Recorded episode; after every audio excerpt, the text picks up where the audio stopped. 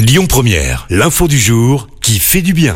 Et on vous parle d'une première mondiale. Ça s'est passé en France grâce à une double opération simultanée de greffe et de pose d'un implant électronique. Un homme de 49 ans atteint de surdité et de paralysie faciale a retrouvé plus de la moitié de ses capacités.